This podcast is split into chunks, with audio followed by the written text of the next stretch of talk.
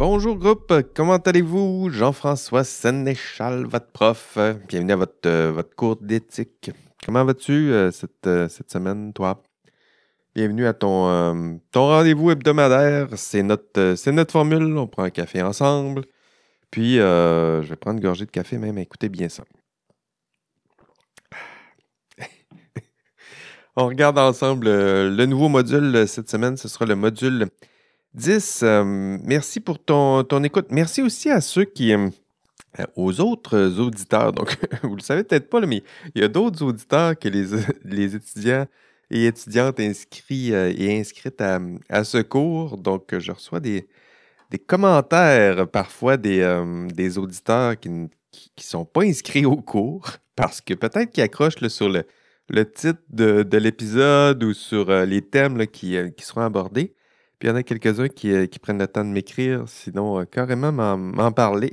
D'ailleurs, les stats de, de fréquentation de, de, téléchargement donc du, podcast, ça aussi, c'est trop gros pour, euh, pour concerner uniquement mon, mon cours. Donc, il y, y a des étudiants qui, qui m'écoutent, sont, sont nombreux, mais il y en a d'autres aussi qui sont pas des étudiants qui m'écoutent aussi. Donc, ben, salut à toi aussi hein, qui écoute ce podcast puis qui, qui se dit pression d'autorité, pression de groupe, moi ça m'intéresse, je vais écouter euh, le podcast là-dessus. Ben, ben voilà, ça fait partie du, jeu, c'est gratuit, c'est en ligne, c'est là. Si vous nous écoutez, puis euh, vous n'êtes pas inscrit au cours, ben, tant mieux. Puis content de savoir que, que ce podcast dépasse un peu l'horizon de, ce cours. Donc, avant de plonger dans le, le module 10, parce qu'il faut le faire, un rappel important. Écoutez, c'est euh, c'est aujourd'hui, il y a une visite de l'Ordre des ingénieurs du Québec aujourd'hui. on est lundi. Donc, euh, ce lundi, c'est à 16 h. L'Ordre des ingénieurs va se pointer ici à l'université. Ce sera au Pouliot 2700, conférence sur l'Ordre des, euh, ingénieurs. Donc, le, programme, on va parler du programme d'accès à la profession, donc pour les CPI, les candidats à la profession d'ingénieur. Si ça vous intéresse, si vous êtes formé en ingénierie, vous avez fait votre bac, c'est bien, ça avance. Maintenant, il vous reste à faire les, dernières étapes euh, pour faire partie de l'ordre des ingénieurs. Donc, si vous voulez savoir qu'est-ce qui se passe, comment, comment faire, c'est quoi la procédure, puis qu'est-ce que je peux, je peux faire d'ici la fin de mon, bac déjà pour avancer mon, mon dossier. Euh, ce sera donc ce mardi euh, 14, non, pas 14 mars, on est rendu quelle date là? 20 mars, donc ce sera aujourd'hui 20 mars euh, de 16h à 17h30, Pouliot 2700. Soyez-y, j'y serai. Puis euh, je vais afficher aussi un, lien Zoom pour celles et ceux qui voudraient y assister et qui ne peuvent pas être aujourd'hui avec nous sur, euh, sur le campus. Donc bien hâte de vous y voir tous et toutes en grand nombre. OK, module, euh, module 10, euh, deux sujets importants dans ce module 10. Euh, la pression d'autorité et la pression de groupe ou la pression euh, groupale. Donc, euh, deux grands blocs dans ce, module, deux, deux grandes forces systématiques et organisationnelles. Donc, d'abord, la force exercée par l'autorité, donc sur toi, mais aussi sur tes collègues. Puis la force, en deuxième, la force exercée par vos collègues, donc par tes semblables, sur toi. Donc ça, ça sera les, deux forces qu'on va examiner. Euh, premier sujet, c'est ton, rapport à l'autorité, donc euh, soumission, euh, contestation, je ne sais pas moi à quoi ça ressemble l'autorité dans l'exercice de la profession. On va voir les différentes formes. Puis surtout, quel sera ton, ton rapport à, à cette forme ou ces formes d'autorité. Puis deuxième sujet, c'est ton rapport aux autres, à tes semblables. Donc, as-tu tendance à, à contester le, groupe, à te fondre au groupe, euh, à te taire? Est-ce que tu es capable de, de résister à une pression du, du nombre? Donc, si la majorité se dresse contre toi, c'est quoi ton rapport à ce genre de, de situation-là? Donc, deux belles euh, failles, humaines. C'est c'est- c'est mon plan pour le, le module 12. On est plutôt dans le, le psychosocial. Donc, c'est mon, mon thème et ce sont mes, mes outils que je souhaite euh, aborder, approfondir avec toi dans ce module.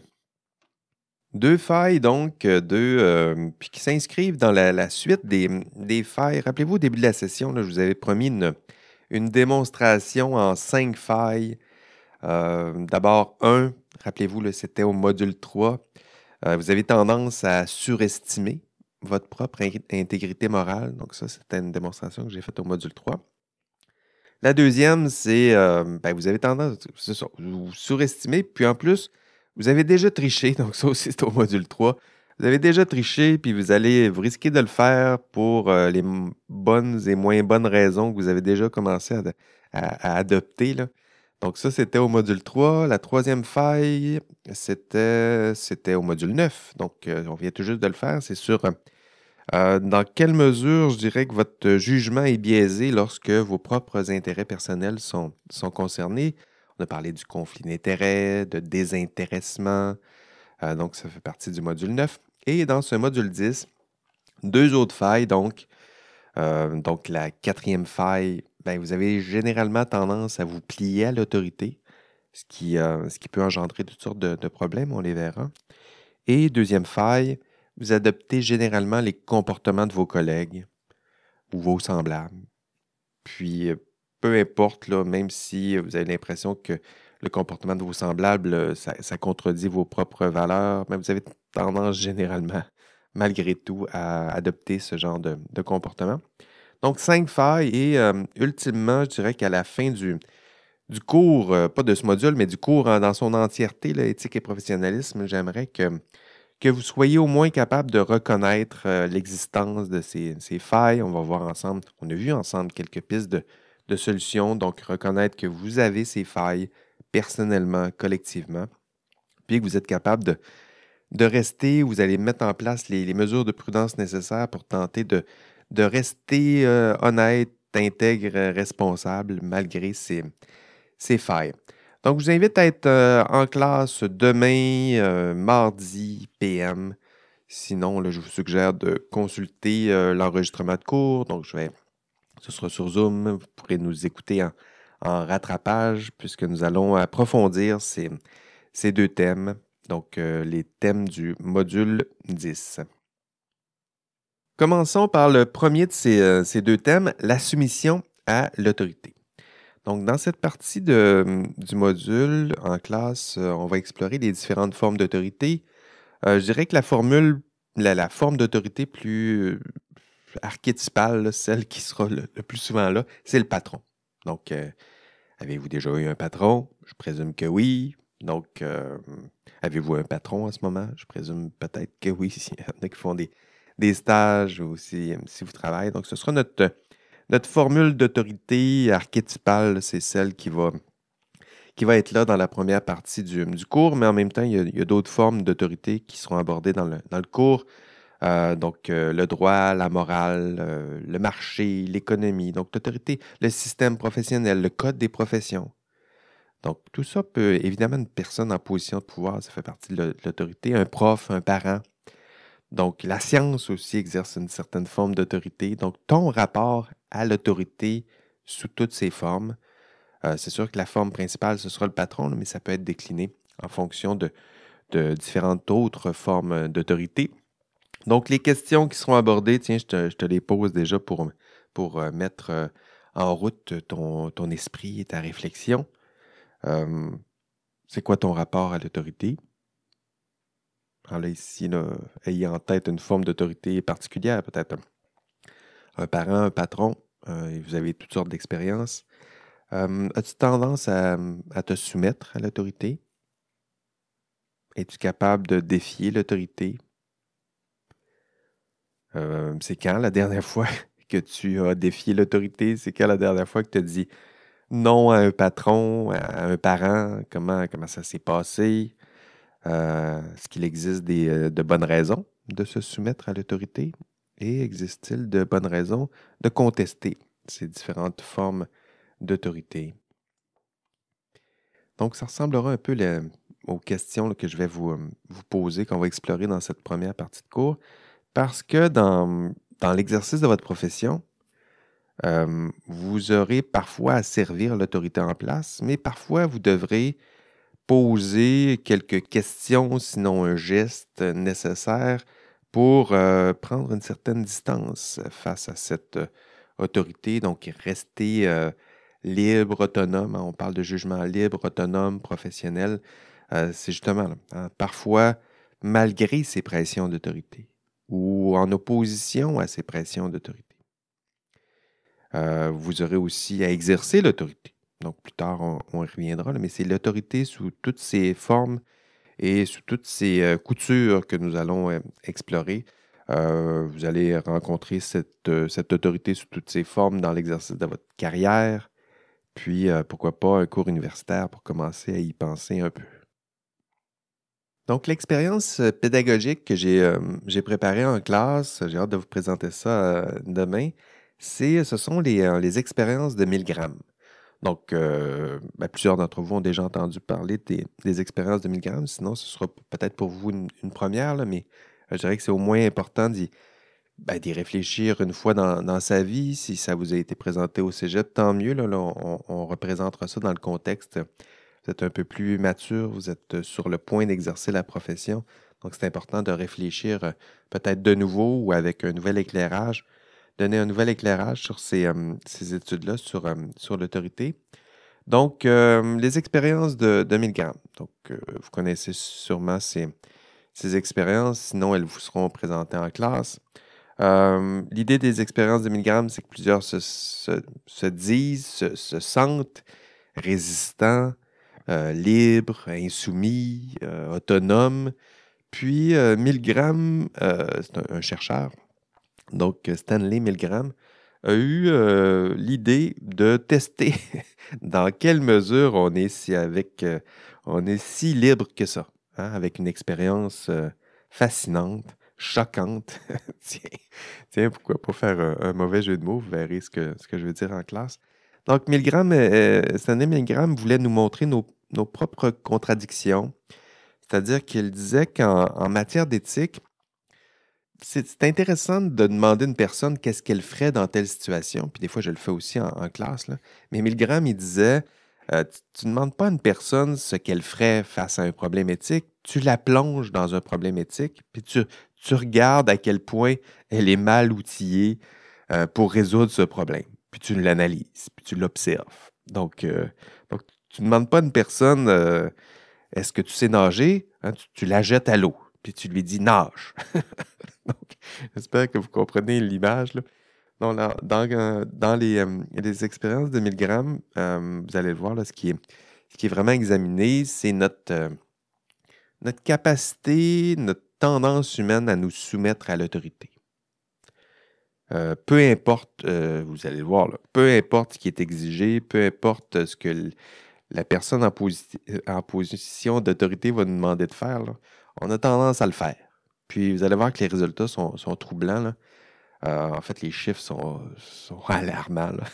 Donc, c'était deux personnes, vous allez le voir en classe, deux personnes sur trois sont prêtes à faire à peu près n'importe quoi si une personne en position d'autorité leur demande de le faire. Y compris faire souffrir une autre personne. Donc, c'est un peu ça les expériences de Milgram. Donc, deux sur trois. 62,5% euh, un peu, peut-être légèrement moins que 2 sur 3. Donc, 2 euh, sur 3 sont prêts à faire n'importe quoi si une personne en position d'autorité leur demande de le faire. Donc, 2 sur 3. Euh, évidemment, ce n'est pas vous, là. C'est 2 sur 3, c'est en proportion, c'est l'ensemble des étudiants qui ne se pointeront jamais. En... Non, c'est pas vrai. 2 sur 3 se pointent toujours en classe. Donc, euh, tous ceux qui se pointent en classe et sont sur Zoom, c'est à peu près 2 sur 3, mais c'est vous, ça. C'est exactement vous. c'est votre proportion. Vous, vous, allez faire exactement ce qu'on vous demande de faire. Si une personne en position d'autorité vous demande de le faire. Donc, y compris faire souffrir une autre personne. Y compris poser des gestes qui s'inscrivent en totale contradiction avec euh, vos propres valeurs parce que les, euh, les expériences de Milgram nous rappellent, euh, nous rappellent une triste réalité, c'est-à-dire qu'en matière de soumission d'autorité, si on te jette à l'eau, euh, tu vas te noyer. tu vas te noyer, mon ami. Euh, parce que si une personne en position d'autorité te demande de faire quelque chose, tu vas le faire. Je pense que ce serait une autre façon de, le résumer. C'est un constat, c'est un constat important, important, important parce que vous allez, vous allez bientôt exercer une profession. Euh, je le disais un peu plus tôt, il y a plusieurs formes d'autorité qui vous seront imposées, qui vont tenter de vous imposer des, comportements, des, procédures qui, euh, qui peuvent parfois légèrement aller à l'encontre de, des attentes de votre profession, mais qui peuvent parfois aller à l'encontre de vos propres valeurs ou de ce que vous êtes. Euh, mais toi, ben, toi, tu vas le faire. Hein, si on, continue dans, l'esprit de, de Milgram, euh, pourquoi tu vas le faire? Parce que tu es soumis à l'autorité, puis si une personne en position d'autorité te demande de le faire, tu vas le faire. Une remarque euh, au passage, ce, module sur la ben, pression d'autorité, vous allez le voir, ça aborde indirectement le, un autre thème qui est l'exercice de, l'autorité. Parce que plusieurs d'entre vous, vous allez éventuellement occuper des postes, des positions d'autorité. Donc, vous allez avoir, euh, vous allez devoir exercer l'autorité euh, et de façon responsable. Puis là, ici, euh, je vais le dire lentement pour que vous, appréciez et compreniez tous les sous-entendus de ce que je vais dire. C'est-à-dire que les personnes, une fois qu'on a admis que on est soumis à l'autorité, ben, les personnes qui seront sous votre autorité exécuteront tout ce que vous allez leur demander de faire. Hein, tout. Euh, au moins deux personnes sur trois sont prêtes à tout. Donc, tout, y compris ce que vous ne leur demandez pas explicitement, c'est-à-dire que tout ce qui vous plaît, mais aussi tout ce qui semble vous plaire. Hein, tout ce que vous exigez, mais aussi tout ce que vous semblez exiger d'eux. Euh, puis ils vont contredire euh, leurs propres valeurs, leurs propres euh, idéaux, leurs propres volontés. Puis j'ajouterais même, puis ici, ici comprenez les sous-entendus, même leurs propres désirs. Donc, exercer ce, cette autorité, hein, ce pouvoir qui est celui d'autorité, avec prudence et respect.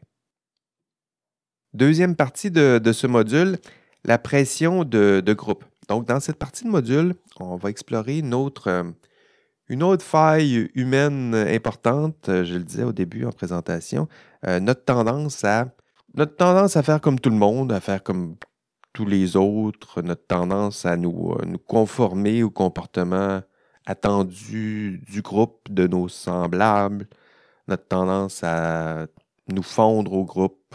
Hein, on, est des, êtres sociaux, donc on a besoin des autres, on a besoin de leur assentiment, de leur appui. Euh, c'est essentiel à ce que, nous sommes, à notre humanité.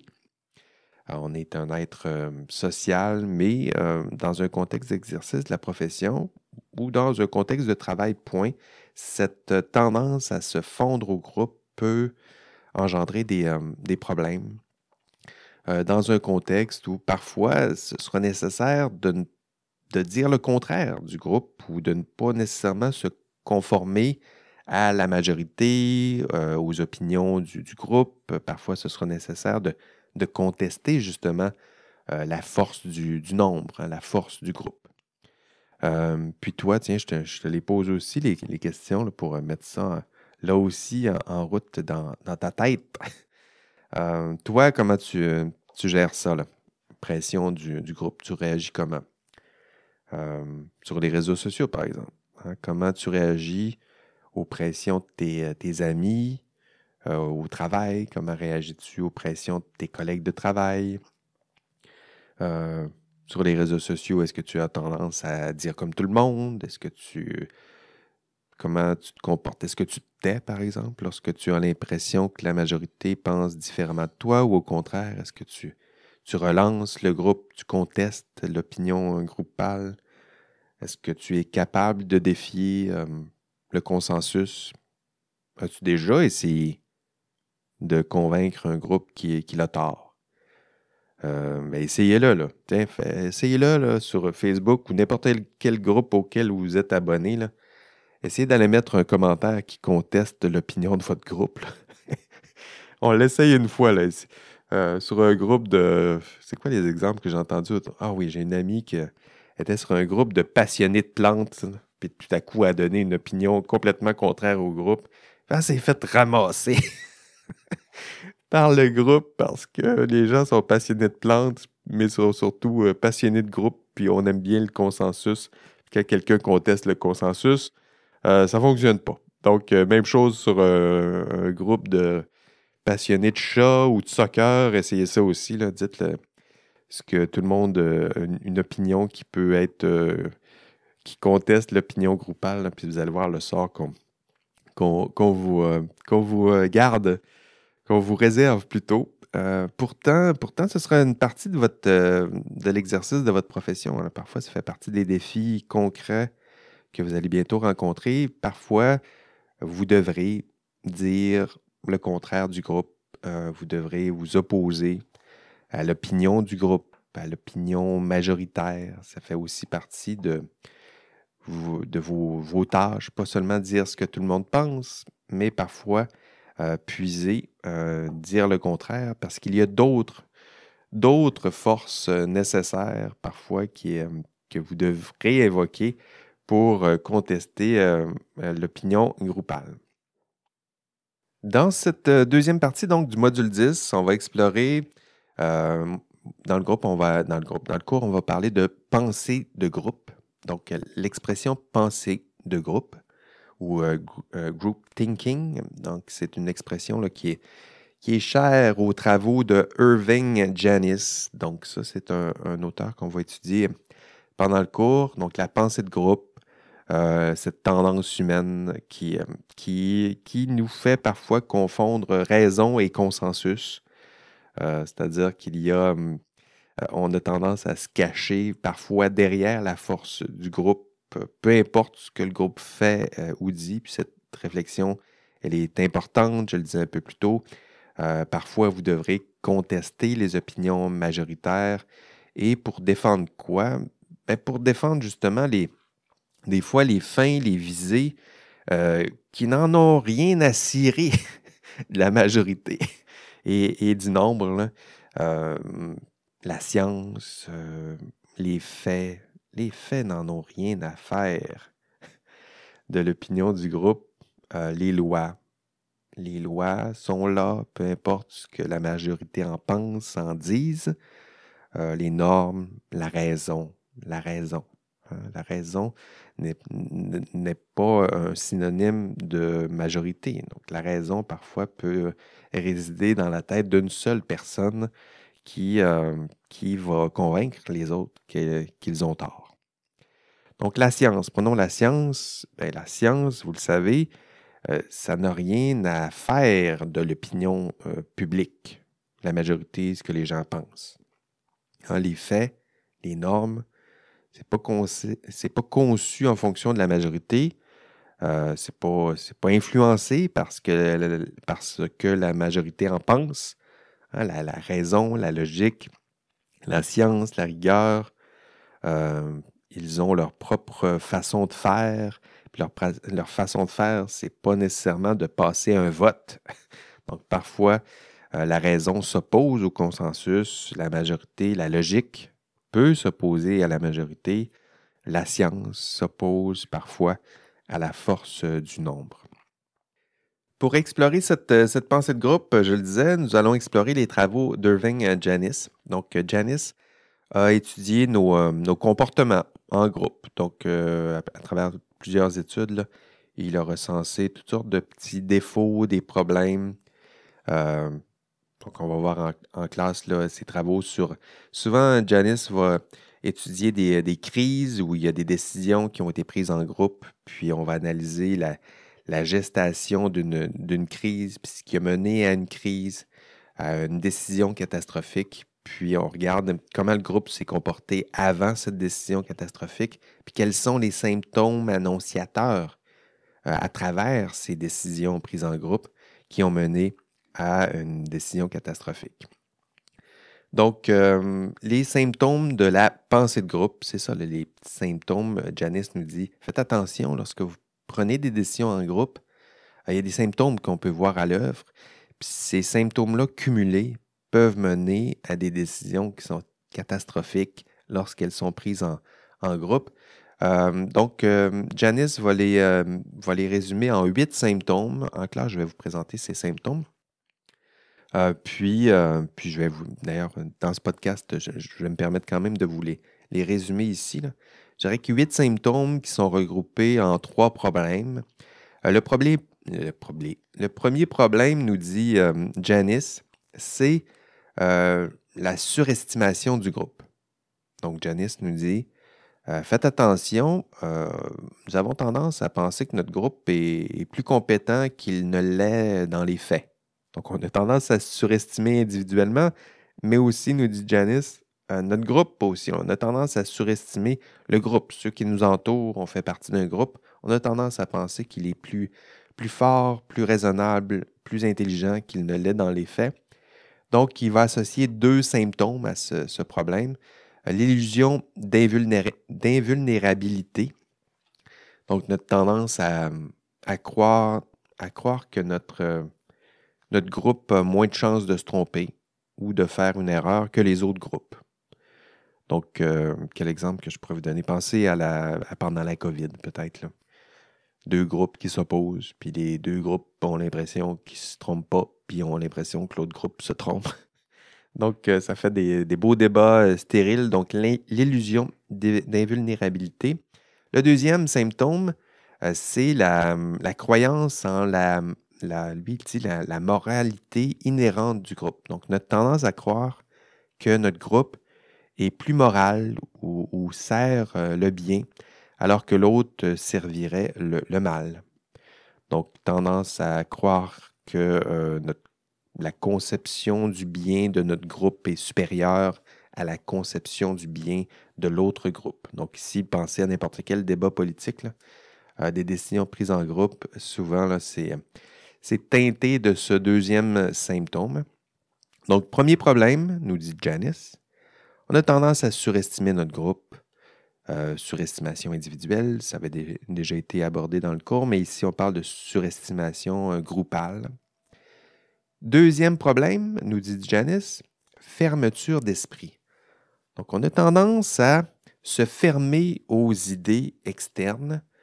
Euh, deux symptômes, nous dit Janice, dans cette deuxième catégorie.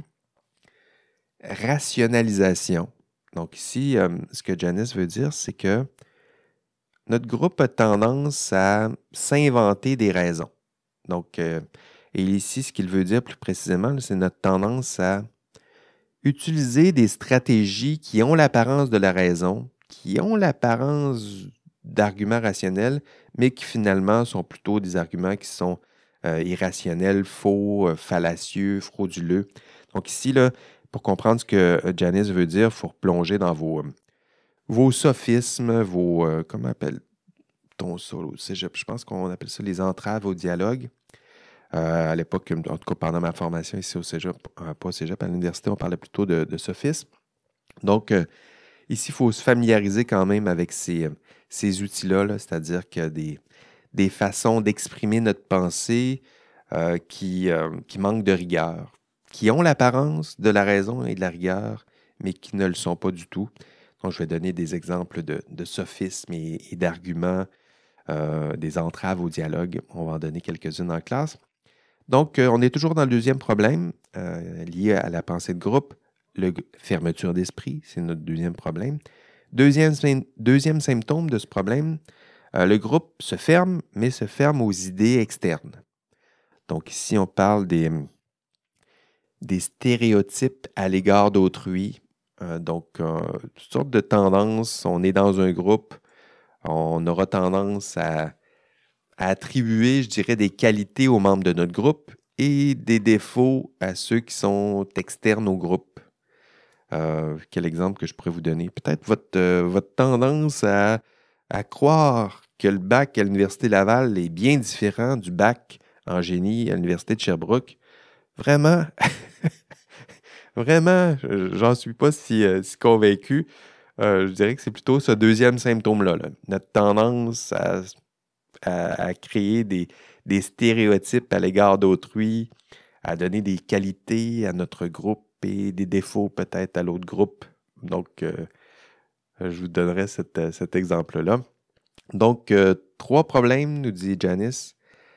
surestimation du groupe, premier problème. Fermeture d'esprit, deuxième groupe. Et le troisième problème, nous dit Janice, le, je dirais que c'est un, Lui, il, le mentionne en disant le renforcement du, conformisme. Euh, c'est-à-dire que c'est une boucle. On a les deux premiers problèmes, mais le troisième euh, va faire tourner la boucle. C'est-à-dire que le groupe, il se surestime de plus en plus et il s'isole de plus en plus. Et là, euh, Janice nous donne quatre symptômes. L'autocensure. Celui-là, vous le connaissez bien, c'est notre tendance, les individus ont tendance à, se taire lorsqu'ils pensent euh, que leur opinion dévie du consensus. Donc, pensez à votre, euh, silence sur certains débats sociaux. Donc, sur les, réseaux sociaux, là, on a tendance à se taire quand on voit bien que consensus est parti dans une autre direction. Euh, autre, autre symptôme, on est toujours dans le renforcement du conformisme. Pression directe. Donc, notre tendance à faire taire ceux qui dévient du consensus. Donc, notre tendance à nous taire, puis notre tendance à faire taire ceux qui dévient du, euh, consensus. Donc, ici, pensez, euh, pensez à l'opinion, justement, qu'on vous réserve si vous allez contester l'opinion du, groupe. Ou pensez peut-être au, au, euh, sort qu'on réserve aux, whistleblowers, donc aux, tireurs de, sonnettes d'alarme. Autre euh, symptôme, l'illusion d'unanimité. Donc, euh, Janice nous le dit, faites attention, à la fin, euh, dans, le, processus, il y a une forme d'illusion d'unanimité. On a l'impression que tout le monde s'entend, mais finalement, il y a tellement eu des problèmes dans la discussion que cette illusion, que cette unanimité-là, elle n'est qu'illusion. Hein. Il y a plusieurs personnes qui se sont tues. Vous, vous êtes tues. Euh, il y en a qui se sont censurés, sinon on se, sera arrangé pour les faire taire. Puis à la fin, ben, on, dit qu'il y a consensus, on dit qu'il y a majorité, mais en même temps, comment peut-on conclure qu'il y a à ce point majorité, sinon consensus, si tout le monde est comme nous et a décidé de se taire? Donc, c'est un peu ce que Janice nous, dit avec cette illusion d'unanimité. Et le dernier symptôme, c'est ici, Janice utilise une expression euh, qui est, difficile à saisir, mais le sens n'est pas si compliqué. Euh, donc, lui, il dit uniformisation par les gardes de l'esprit. Donc, ça semble un petit peu euh, ésotérique tout ça, mais c'est assez concret. C'est notre tendance à, je dirais, notre tendance à mettre en place des procédures puis des outils systématiques ou systémiques pour, pour effacer, je dirais, les traces de contestation du consensus ou pour euh, nous préserver des opinions contraires. Puis là, ici, si c'est trop euh, abstrait pour vous, pensez peut-être aux, euh, aux, réseaux sociaux, justement, aux algorithmes qui sont utilisés. Hein, pensez, rappelez-vous ou remarquez à quel point ces algorithmes-là nous, nous, nous protègent justement d'opinions contraires. Hein. C'est-à-dire qu'elles sont pensées on aime ça penser que tout le monde pense de la même façon. Puis les outils le savent. C'est-à-dire que tranquillement, on va, on va nous, nous, isoler, on va nous protéger de toute information qui pourrait nuire au consensus, euh, qui pourrait nuire à justement cette belle paix sociale de, ces personnes qui pensent un peu toutes de la même façon, ou qui pourrait meurtrir mon, mon ego qui aime bien penser que tout le monde pense comme moi. Donc, euh, euh, sur les réseaux sociaux, on parle de vous avez peut-être entendu l'expression les chambres d'écho ou les chambres de résonance. C'est exactement ça. Pas le go, mais Janice vous aurait dit uniformisation par les gardes de l'esprit. Donc, c'est son expression un peu pour désigner les, les, les chambres d'écho, les chambres de résonance qui, qui, sont là sur les réseaux sociaux ou dans les groupes. Parce que ça existe. Ce qui existe sur les réseaux sociaux existe aussi euh, dans les conseils d'administration, dans les réunions syndicales, euh, dans un groupe de travail, hein, des personnes ou des procédures qui sont là pour tenter d'effacer toute forme de nuisance ou de contestation euh, du consensus ou de l'opinion euh, groupale.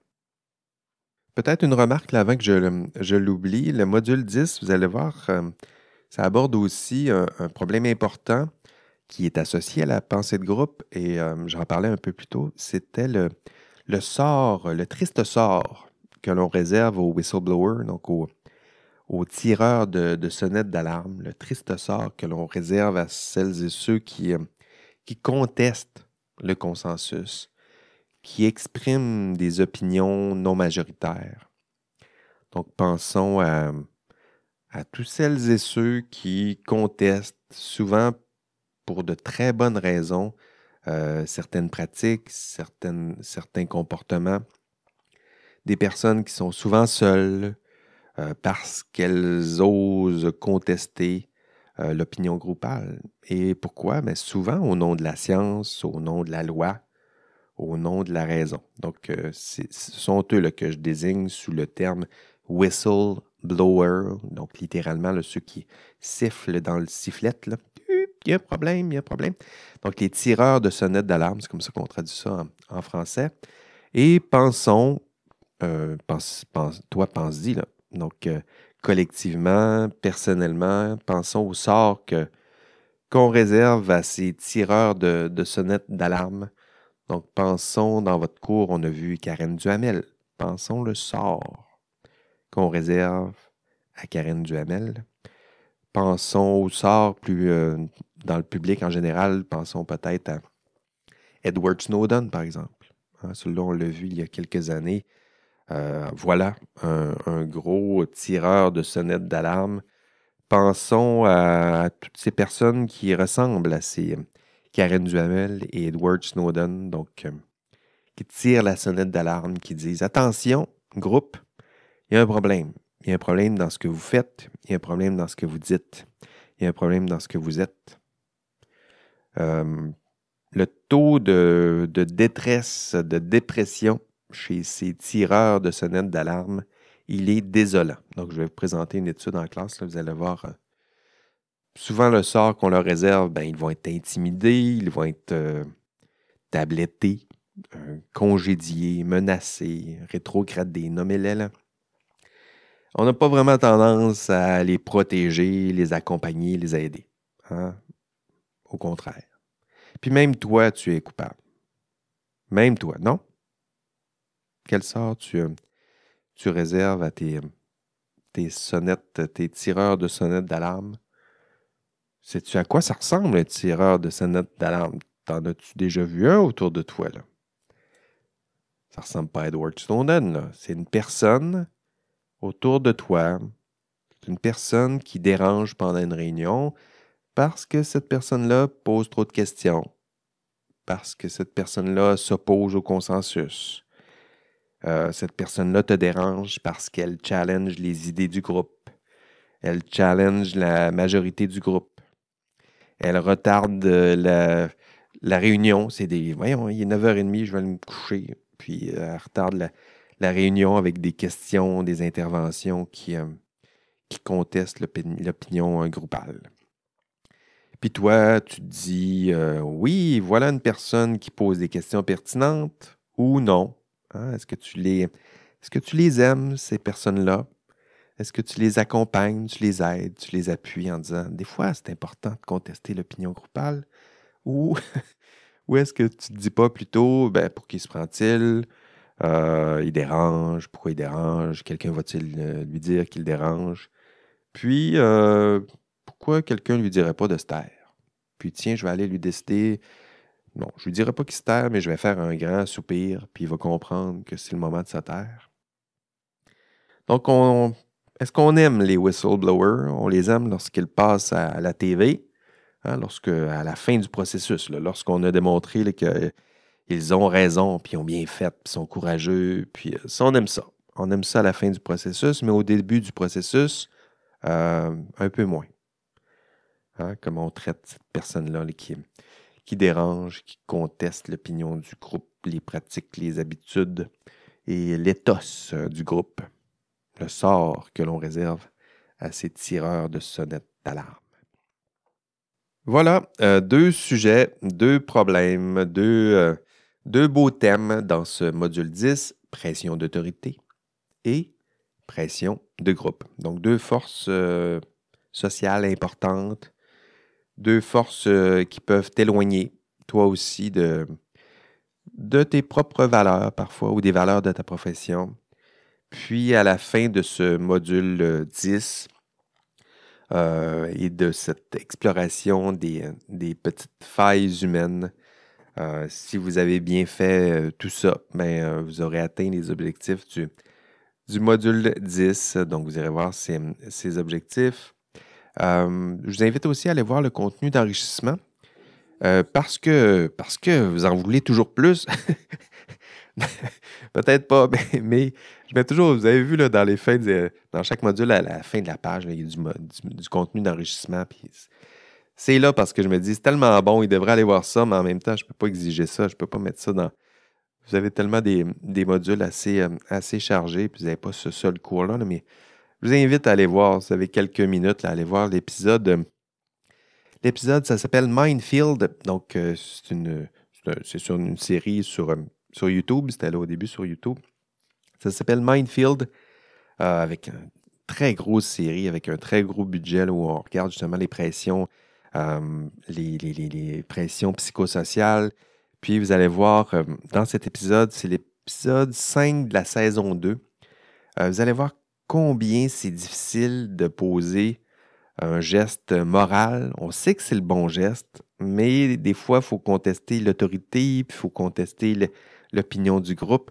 Puis c'est vraiment difficile de poser un geste. Vous allez voir les, exemples qui sont donnés dans cet épisode-là, où une personne sait c'est quoi le geste moral. Le geste moral, vous allez voir, il, est évident, mais il n'a pas l'autorité de son côté, il n'a pas l'opinion du groupe de son côté, puis on le voit là, torturer, puis lutter contre ses propres pulsions morales. Il veut poser le geste moral, mais c'est difficile de poser le bon geste, le geste dont il est convaincu lorsqu'on est soumis à des pressions groupales ou pressions euh, d'autorité. Vous irez voir, euh, c'est Mindfield, saison 2, épisode 5, à voir. Donc voilà, c'était le contenu de ce super euh, module 10. Donc, un, module super stimulant. Et là, je dis super deux fois. faudrait, faudrait arrêter. Euh, je suis certain que tu vas, tu vas aimer ce, module. Et avant de, terminer, rappel euh, important, ben, TP2. Écoutez, le TP2, c'est à remettre d'ici ce dimanche. C'est ce dimanche, 26 mars, 23h59. Donc, euh, on y est là. Donc, si vous aimez travailler à la dernière minute, là, avec des courriels échangés avec des points d'exclamation, c'est votre moment. c'est là que ça se passe. Là. Donc, euh, ce dimanche 26 euh, mars, 23h, d'ici 23h59, ce dimanche, remise du TP2. Autre date importante, ben, l'examen. L'examen, c'est le 11 avril. 11 avril. Bon, ça s'en vient. Euh, ça vous laisse à peu près trois semaines, mais ça s'en vient vite. Donc, ça va vite, vite, vite. Puis, il faut déjà euh, remettre le TP2 et sauter euh, plus intensément, si ce n'est pas déjà fait, dans votre étude, votre préparation pour l'examen final. Ça se fera en classe. Voilà, c'est tout pour euh, cette semaine. Merci d'être là chaque semaine. Prenez soin de, vous, prenez soin de vos proches. Allez, bye bye. OK, l'indice cette semaine. l'indice cette semaine, c'est un curieux, c'est une tâche que je vous confie. C'est-à-dire que si vous avez écouté, vous avez écouté plus de 10 épisodes de ce podcast, en tout cas pour plusieurs d'entre vous. Vous avez passé ce dixième épisode de, la session. Donc, euh, ben, pourquoi vous écoutez ça? Ben, J'imagine, surtout si vous vous rendez à la fin de cet épisode-là, c'est parce que vous y voyez une certaine, certaine pertinence. Donc, je vous demande d'aller déjouer les, les algorithmes de Spotify et Apple Podcast ou de votre, votre lecteur de podcast préféré puis, euh, puis aller déjouer les algorithmes de ces, gestionnaires, de, ces diffuseurs de podcasts-là. Puis aller, euh, me donner un petit review, euh, cinq étoiles, puis un commentaire hein, pour montrer à ces algorithmes qu'il y a, d'autres choses qui vous intéressent que c'est quoi le top? Ça doit être encore l'humour, le hockey, le sexe peut-être, les, thèmes les plus, les plus trendy. Là. Donc, allez, euh, allez euh, me mettre un beau petit commentaire, 5 étoiles, puis on va essayer de déjouer les, les algorithmes, puis, euh, puis envoyez-moi une, une capture d'écran de votre, votre 5 étoiles, puis de votre commentaire dithyrambique. Puis ceux qui vont réviser les commentaires, ils ne comprendront pas pourquoi. pourquoi un podcast sur l'éthique professionnelle crée autant d'enthousiasme? Puis ce sera notre, notre, notre, notre secret à nous. Donc, nous, on saura que qu'on a fait ça ensemble.